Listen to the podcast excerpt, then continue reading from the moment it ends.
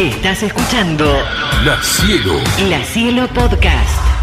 Me gusta cuando somos puntuales. Eh, por eso, y media, ¿viste? Dijimos que lo íbamos a llamar y lo, lo vamos a llamar. Pero antes vamos a hacer una intro. Um, a ver, yo escucho muchos podcasts y estaba leyendo la vez pasada que ponerle el porcentaje en nuestro país es de un 9-10% de, de la población escucha podcast. No me parece mucho, pero tampoco me parece muy poco porque eh, es como que se está, se está metiendo de, de a poquito. Lo que tiene el podcast, como en alguna vez, en alguna oportunidad ocurrió con la radio, es el presuponer que todos lo podemos hacer. ¿Por qué? Porque hablamos. Entonces, bueno, hablo, tengo un micrófono, qué sé yo, vos estás en tu casa, listo, salí vos chucho, Claro. allá, bueno, vamos con una temática. Y así hay podcasts que están hechos como se puede o como se cree que se puede, hay otros de mejor calidad. A mí, por ejemplo, las cosas hechas más o menos, que las voces se escuchan a las perdidas, que no tenés ni idea, que tardan 5.000 horas para contarte lo que te tienen que contar, bueno, que no hay una idea, al final no, me me van alejando, está lleno, lleno, lleno. También hay podcasts muy buenos. Hace un tiempito, charlando con Anita Gigli, ella me, me dice, mira, yo escucho más que nada los de True Crime, es decir, la- aquellos que te cuentan la historia de un, de un delito, de un crimen. Hermoso. Eh, y bueno, se me había agotado un poco a mí lo, lo- lo que tenía en, en idea, ¿no? De, de- de ir consumiendo. Y, y bueno, voy a buscar de True Crime, a ver qué aparecen. Y obviamente aparecieron varios, muchos los fui descartando, hasta que de rebote doy con uno, que se llama La segunda muerte del dios punk. Y me gustó. ¿Cómo no me va a gustar con ese nombre? Eh, empecé a escucharlo, empecé a escucharlo y no podía dejar de escucharlo. Eh, y la verdad que me pareció de una calidad, de una idea, de un algo, viste, cuando está muy bien pensado. Y digo, esto, si bien no salió ayer, tiene un tiempito, no mucho, pero no es nuevo, nuevo. Vamos a hablar, porque nunca hablamos, con el creador de este podcast llamado La Segunda Muerte del Dios Punk. Él se llama Nicolás Maggi y está del otro lado de la línea. ¿Qué tal? Buenas tardes, soy Lea Sabati. Hola Lea, ¿cómo andás? Bien, bien, ¿cómo estás vos? Yo estoy muy bien, muy bien. Acá en el medio de, de una jornada laboral me tomé un recreo acá en la redacción para irme a una oficina y charlar con ustedes. Bien, ¿dónde laburás? En el diario La Capital. Bien. Rosario. Vos estás ahí en Rosario, sos de Rosario. Soy rosarino. Bien, bien. Eh, mm, este, este trabajo, este podcast, te ha dado un montón de satisfacciones, Nicolás, porque ha ganado premios, ha- has dado un montón de notas. ¿Qué te parece que tiene de distinto de tantos otros eh, podcasts que tienen que ver con el, con el true crime y con, el relato la o contar una historia de un crimen? Eh, en primer lugar, tuvimos un poco de olfato barra fortuna de que parece que intervenimos en la agenda pública justo con un tema o, o varios temas mezclados, digamos, que estaban como al borde, eh, con ganas de ser discutidos y, y que Bien. interpeló, digamos, a la audiencia también entre cruzar el género true crime con hablar del tema de los scratches. eh, y después hay una cuestión que para mí tiene más que ver con algo estético y de lenguaje Bien. que en todo caso me parece que eso es lo que retiene a la audiencia. Lo primero es lo que le llama la atención y lo segundo me parece que es lo que hace que la gente lo haya escuchado hasta el final. Sí, totalmente. Eh, en ese sentido creo que, no sé, digamos, hay muchos factores, creo que el- la forma de contar la historia, la, la- la economía de recursos eh, y la economía lingüística también, porque son capítulos cortos, duran 9, 10 minutos, Mm. el más largo dura 14 y es una entrevista prácticamente eh, con editada, digamos, sea, tiene muy pocas intervenciones mías, que es la de Alexandra Cohen, la psicoanalista. Eh, y después creo que jugar mucho con registros de otras industrias cul- culturales, digamos, más allá, es algo que tiene el podcast que es muy hermoso, que es esa mutación que permite apelar a, la música, al imaginario cinematográfico, a eh, la literatura, el cine, los cómics, inclusive los videojuegos, o sea, como que hay referencias narrativas eh, escondidas que ligan la historia y la forma en que la contamos, digamos, un montón de consumos culturales que van mucho más allá del podcast, digamos, que, se entiende como heredero de aquellas eh, de aquellos lenguajes y códigos. Claro Me parece que que, sí. eso es una de las cosas que a la gente le gusta. Sí, bueno, a ver, eh, ahora que estoy hablando con vos me doy cuenta por qué terminó siendo lo que, lo que es eh, la segunda muerte del dios punk. Eh, es- hay un laburo y hay una idea, sobre todo, a ver, cuando hablas del tiempo, yo te estoy contando algo en un capítulo en siete minutos y tengo que usar esos siete, ocho, diez, ponele. Eh, bien usados, dinámicos, tengo que sostener todo y la verdad que está buenísimo. Le contamos a la gente de qué se trata la segunda muerte del dios punk para que se metan un poco en la historia, ¿te parece? Sí, sí, sí. Bueno, es la historia de, Javier Mesina, eh, un músico eh, devenido músico callejero y, artista callejero, digamos, con el tiempo, eh, que se ve involucrado en una situación confusa arriba de un colectivo, una mañana rosarina eh, fatal para él. eh, una chica lo acusa de haberla querido drogar arriba de un colectivo, eh, envía un audio viral intentando avisarle a sus amigas, digamos, que tengan cuidado con un tipo que tenía esta fisonomía, etcétera. Ese audio se viraliza por toda la ciudad, él termina detenido, su cara es exhibida por todos los medios de comunicación sin, sin difuminar, sin proteger su identidad, y a partir de ahí comienza su calvario, que era invisible, porque durante el año que transcurrió entre ese hecho y su muerte, él salió de la esfera pública. Cuando yo me entero de su suicidio, intento reconstruir qué sucedió ese año. Y básicamente el podcast es qué pasó ese año de vida de Javier eh, y cómo, digamos, cómo fue que le impactó en su vida ese scratch y, y- y si influyó o cuánto influyó en la decisión de su muerte. ¿Vos eh, conocías la historia antes de hacer este podcast?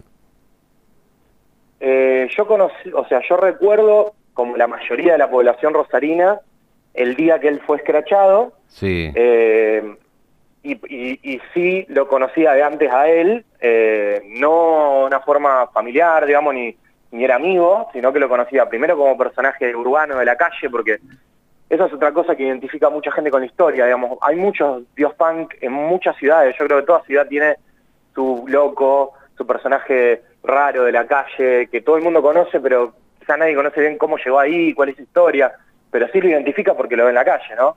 Porque son gente exótica, son gente Sí. que por ahí se sabe que tiene algún cuadro de salud mental, pero no sabe bien cuál. Eh, a veces no se sabe si tienen familia o viven solos, si viven en la calle o viven en una pensión, pero más o menos es una figura repetida de toda ciudad, que se precie de ciudad más o menos grande, digamos, siempre hay un personaje de este estilo, varios. Mm. Entonces, eh, yo ya sabía quién era y después lo había visto en persona un par de veces en algunos recitales punk. Yo soy, digamos, un fanático de- del- punk de, que era adolescente, que iba a ver recitales y el- Javi era un tipo también conocido en, el ambiente. Eh, y después había, había participado en una entrevista que le habíamos hecho en, en algún laburo que yo tuve hace mucho tiempo y lo había podido ver fuera de personaje, que era otra otra cosa totalmente distinta a verlo convertido en Dios Punk con su traje, que era un traje muy exótico, como si fuera una parca, negro, una túnica, una capucha. Claro, Eh, claro. Eh, de- Eso era lo que yo sabía antes de la historia, por eso me fui a investigar qué había pasado durante ese último año cuando me enteré de su muerte. Bien. Eh, le contamos también a aquellos que no, no, no, no han escuchado, además de recomendarlo, que, que, bueno, cuando termine el programa, escúchenlo, este, vayan a buscarlo, es- está en Spotify, eh, lo pueden buscar así, La Segunda Muerte del Dios Punk, y les aseguro que se van a enganchar, como me ocurrió a mí. Eh, esta historia tiene, como bien vos decís, Nicolás, estamos hablando con Nicolás Maggi, que es el autor de este podcast, eh, muchos eh, factores. Eh, este personaje en particular, Javier Mesina, el dios punk, él se hacía llamar eh, el dios punk y por eso es de ahí ese mote.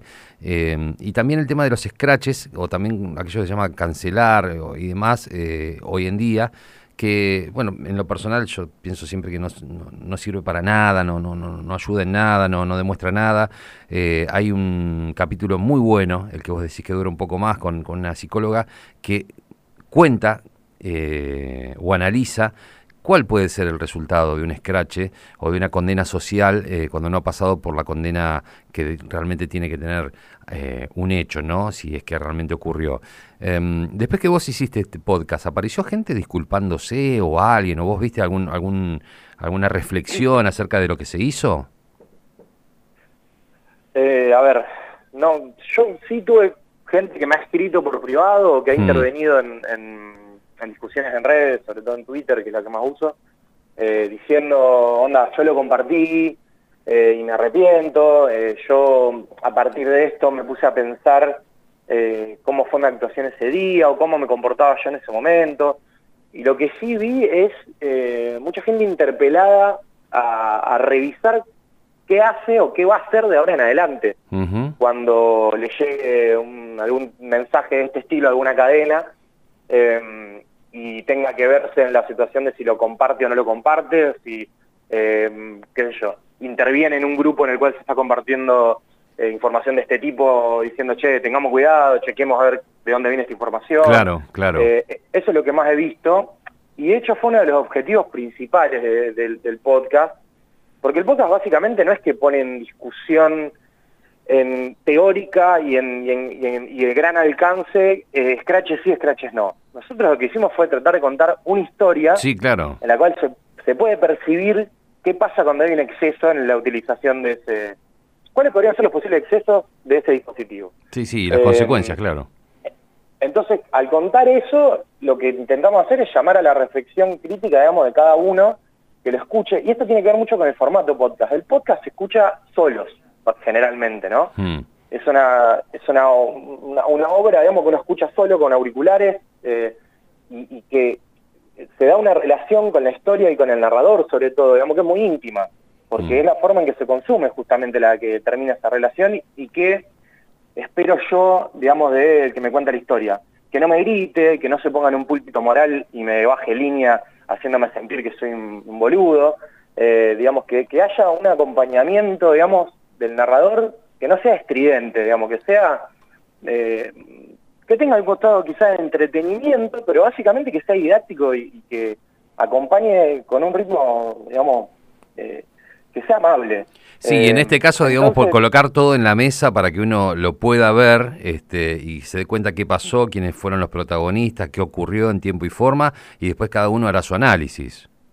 Absolutamente. Nosotros intentamos que, a ver, eh, subjetividad hay siempre, digamos, no, existe la objetividad y está claro eso, ¿no? Pero queríamos que la subjetividad en todo caso esté impresa en el recorte, no en, lo que yo digo. Eh, como conclusión, ni, tampoco tenemos, no damos una respuesta acabada de prácticamente nada, digamos, la verdad. Eh, quisimos investigar y después agarrar y poner sobre la mesa las cosas de una manera, digamos, ordenada por nosotros, pero que, que cada uno después saque su propia conclusión de qué le parece que hay que hacer después de esto. Eh, y bueno, eh, esa fue la intención y eso creo que está que se nota en la, forma en que lo, llevamos, que lo ejecutamos, que lo llevamos a cabo. Bien, bien, eh, bien. Eh, obviamente después de esto y de ver, te dio una gimnasia a la hora de, hacer podcast y satisfacciones por el reconocimiento. Em, he visto que te han hecho un montón de notas y seguramente vas a dar muchas notas más. Eh, ¿Vino ya otro proyecto? Perdón, capaz que hay otro ya eh, hecho y yo no lo, no lo conozco o quiero saber si estás en algo más. Sí, el proyecto hay varios. Eh, hay uno en particular, bueno, el primero está por salir la segunda temporada de, la segunda muerte de Dios Punk. Ah, mira. Eh, está casi terminada, y la vamos a sacar en, coproducción con Posta, con, la productora de Buenos Aires de, Luciano Banchero. Sí. Eh, en la que abordamos, digamos, nos habían quedado muchísimas cosas afuera, y las cosas que quedaron afuera empezaron a, cuando las ordenamos y las miramos un poco, algunas de esas empezaron a, construir otro prisma a través del cual podíamos ver la, historia del personaje de Dios eh, atravesado por otro tema para mí absolutamente actual y, que me parece que hay que salir a hablar un poco más de eso, que es la salud mental. Hmm. Eh, entonces lo que hicimos fue reconstruir la vida de Javier y la vida de cómo él llega a construirse como personaje de Dios Punk, eh, y, actúa como una especie de precuela, porque es cómo él llega a ese colectivo en el cual se da esta situación que después deriva en, la confusión y en su suicidio. Eh, y por qué fue él el señalado y el, utilizado como chivo expiatorio social, digamos, de todos estos procesos que, venían dando vueltas, pero sobre todo visto desde ese lugar. Cómo alguien se vuelve loco, qué hace la sociedad con la gente rara, loca, eh, y que parece cuadro mental eh, y también aprovechamos para darle otro, otro, otro cariz que es más celebratorio de su obra, porque por lo menos a mí me pasó y veo que un montón de gente también me consulta o me, o me habla al respecto, es hay un redescubrimiento de él como artista también, de su obra, Claro. de, de sus canciones, de lo profético que eran sus canciones, de cómo expresaba eh, problemáticas que tenían que ver justamente con, con esto que él era, que era un, un chico que había decidido tocar la guitarra en la calle, que tenía un cuadro de psicosis paranoide. Mm. Eh, entonces, bueno, esa va a ser la segunda temporada que, que eh, a mí me gusta decir que es nuestro segundo disco que suena un poco mejor y un poco más ordenado que el primero, que a lo mejor era un poco de garage. Eh, y Está por bien. salir en breve, estamos terminando algunos, algunos papeleos más ligados a lo legal. La, la historia ya está terminada y está en masterización. Nico, cuando decís... después eh, hay más eh, historias eh, también, pero no las voy a contar. Bueno, dale, dale, igual yo te, te voy a seguir y lo vamos a ir contando acá. Eh, cuando decís estamos, eh, hay un equipo por detrás, ¿quiénes son? Sí, bueno, el, equipo es, eh, es el mismo, es eh, R Podcast, que es la productora que nosotros tenemos, que es Martín Parodi, el director artístico, eh, mm, Juan Ignacio Cern, el productor de sonido, el realizador sonoro, Santiago Siete Casas hace la música original y Yemina Pazmeni eh, es la diseñadora gráfica, y que además es mi novia, digamos, y que es un poco también la que nos hizo la curaduría de género del, del podcast. Eh, necesitamos también la visión de una mujer que esté, digamos, incidiendo en cómo construimos el guion, porque era una temática absolutamente filosa. Mm, sí, Eh, totalmente. Entonces, eso hubo que, que cotejarlo también, viste, con, a ver, che, ¿qué te parece a vos que sos feminista, que sos militante? Eh, y ese fue un intercambio que tuvimos bastante, bastante eh, seguido, digamos, cuando fue la construcción de- del, podcast. Y de hecho ahora estamos laburando también otra vez en lo mismo, pero bueno, este, este, este, esta historia en particular no, no atraviesa tanto esas temáticas, pero sin embargo también siempre hace falta la, la visión de una mujer en, la- en esta construcción, porque es un equipo que somos cuatro varones. Eh, eh, Viste cuando eh, hice la presentación, hablé un poco de esta cuestión de eh, el podcast tiene o demuestra o seduce a aquellos que quieren hacerlo con que es fácil de hacerlo. Y por ahí sí es fácil intentar hacerlo o que parezca que, lo que hiciste un podcast. Eh, vos a lo largo de toda esta nota mostraste un montón de laburo y, y de estar craneando un montón de cosas para... ¡Ay, se cortó! Uy, bueno. Eh, sí, sí, lo llamamos de vuelta, claro que sí. Estábamos hablando con, con Nico Maggi de última para, para saludarlo. Eh, Nico Maggi, Nicolás Maggi, desde Rosario. Él es eh, el periodista detrás de este podcast que súper recomiendo que se llama La Segunda Muerte del Dios Punk. Búsquenlo en Spotify, eh, los capítulos son rápidos, va, va rápida la cuestión, se organiza lindo para escucharlo, se pone bien y, y es súper atractiva la historia de, de este, de, de este hecho ¿no? que, que va relatando, eh, to- todos los, los protagonistas, eh, parientes de, de este chico, del dios punk. em, la visión femenina, la visión de profesionales, este, profesionales ligados a la medicina, a la justicia, es muy, muy, muy bueno y duran muy poquito.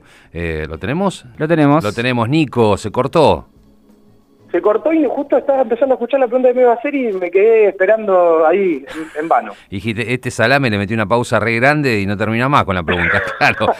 no, no, no. No, no. escuchando atentamente. No, no, te- te- la última pregunta era que, digamos, un podcast tiene como, o parece que es muy fácil hacerlo, pero en realidad cuando te pones a hacerlo, vos demostraste a lo largo de esta entrevista todo, el- todo lo que hay por detrás, eh, te distingue cuando está bien hecho. Si, si hubiera alguien escuchando en este momento esta entrevista y está diciendo, che, a mí me gustaría hacer un podcast de lo que sea, ¿no? Eh, para hablar de un disco, de un libro, de una película, de una historia de vida, de un lugar en el mundo, lo que sea. Eh, ¿Qué le recomendás vos? ¿Que, cómo, ¿Que encare qué? ¿O qué tendría que tener en cuenta? No, en primer lugar, yo soy de la filosofía de que el hazlo tú mismo, digamos, es, es- está perfecto. Yo me, encanta, digamos, inspirar a gente que se ponga a hacer cosas. Eh, la realidad es que mientras uno más intente profesionalizarse eh, a través de un montón de recursos que hay en internet, qué sé yo, a mí me gustó hacer un documental, a mí me gustan los podcasts de este estilo, que son más narrativos, que tienen un laburo de investigación, que tienen otro tratamiento del sonido. Entonces me puse a leer libros que hoy encontré en internet, me puse a ver videos de YouTube, sobre todo escuché cosas del género de lo que a mí me gustaba. Bien. Eh, digamos, me puse a escuchar un montón de True Crime y me puse a escuchar un montón de, de, de podcasts documentales, digamos, básicamente para poder eh, chorearle recursos, digamos. Siempre hay que, hay que tratar de chorear. Se llama que- inspirarse, Nico. Claro. Este, No, es chorear, está bien, pero cuando uno chorea y acomoda distinto las cosas, siempre sale otra cosa distinta, digamos, ¿no? Hay, sí, obvio. Decía Guy Debord que el plagio es, digamos, la, la herramienta con la cual se da la evolución de la, de la, de la humanidad. Muy bien. Eh, a mí me parece que, que hay que hay que consumir lo que uno quiere hacer para ver y consumir a lo mejor, digamos, ¿no? Para después poder utilizar esa herramienta. Pero la verdad es que se puede hacer con poco, laburando gratis muchas horas y poniéndole mucha cabeza. Exacto. Después, la idea es que si uno se puede dedicar a hacer esto profesionalmente y cobrar por hacerlo, eso sería lo ideal, ¿no? Eh, para mí el objetivo tiene que ser ese, intentar que el primero lo, lo haces gratis para ver si, si te sale bien y después intentar ver de, hacer- de convertirlo en un laburo, es algo que sea un hobby durante toda la vida, ¿no? Lo mismo que hacer radio. Mm, Eh, hay gente que le gusta hacer hacerlo por hobby, hay gente que le gusta laburar de eso. mm, es verdad. Eh, así que bueno, Sí, lo eh, pero sabré. no, la verdad, la verdad es que pónganse a hacer podcast porque es un mundo bastante lindo y en lo posible traten de hacer podcast que excedan lo conversacional, que ya está lleno y hay un montón y son casi todos iguales. es verdad, es verdad. Marquen la diferencia. Nico eh, Maggi, con Nicolás Maggi estamos hablando, hicimos esta entrevista, es quien está por detrás de un equipo que han hecho este podcast maravilloso llamado La Segunda Muerte del Dios Punk. Se viene la segunda parte, lo pueden encontrar en Spotify. La última, y con esto nos despedimos, cada vez que entrevistamos a alguien, le pedimos al final que nos sugiera algo. Cualquier cosa, un- un- una canción, un disco, una comida, un lugar en el mundo, eh, un libro, un podcast, eh, lo que sea. ¿Vos qué nos sugerís, Nicolás Maggi? Yo les sugeriría un podcast, eh, lo único, está en inglés, así que no es para todo el mundo, pero el- a mí el podcast que me voló la cabeza y que me hizo dar muchas ganas de, de hacer uno, eh, es un podcast que se llama Wings of Change, Vientos de Cambio, como el tema de los Scorpions, Mm, eh, que es sobre un investigador, digamos, que labura con la premisa de que alguien de la inteligencia eh, norteamericana le dice que ese tema lo hizo la CIA para ayudar a derribar a la Unión Soviética en la Guerra Fría. Y con esa premisa viaja por todo el mundo investigando si eso es verdad. Y es increíble el nivel de producción que tiene, se gastaron una millonada en hacerlo y está hecho de una manera muy profesional. Años luz, realmente los yankees están años luz de- en tema podcast de- a nivel periodístico de, de lo que se puede hacer acá de Latinoamérica, que bueno, intentamos hacer, somos medio punk y hacemos lo que podemos, pero el nivel de guita que están metiendo allá es descomunal. Eh, intervienen equipos muy grandes de gente. A mí ese podcast es el que más me gusta de todos los que he escuchado hasta ahora. Dale, dale, Te lo dale. recomiendo mucho. Iremos por ahí por esa sugerencia. Te mando un abrazo grande. Fue un gusto hablar con vos, Nico, y estamos esperando eh, con los auriculares preparados la segunda parte de La Segunda Muerte del Dios Punk. Un abrazo grande. Abrazo enorme por ustedes. La cielo, la cielo. La Cielo Podcast.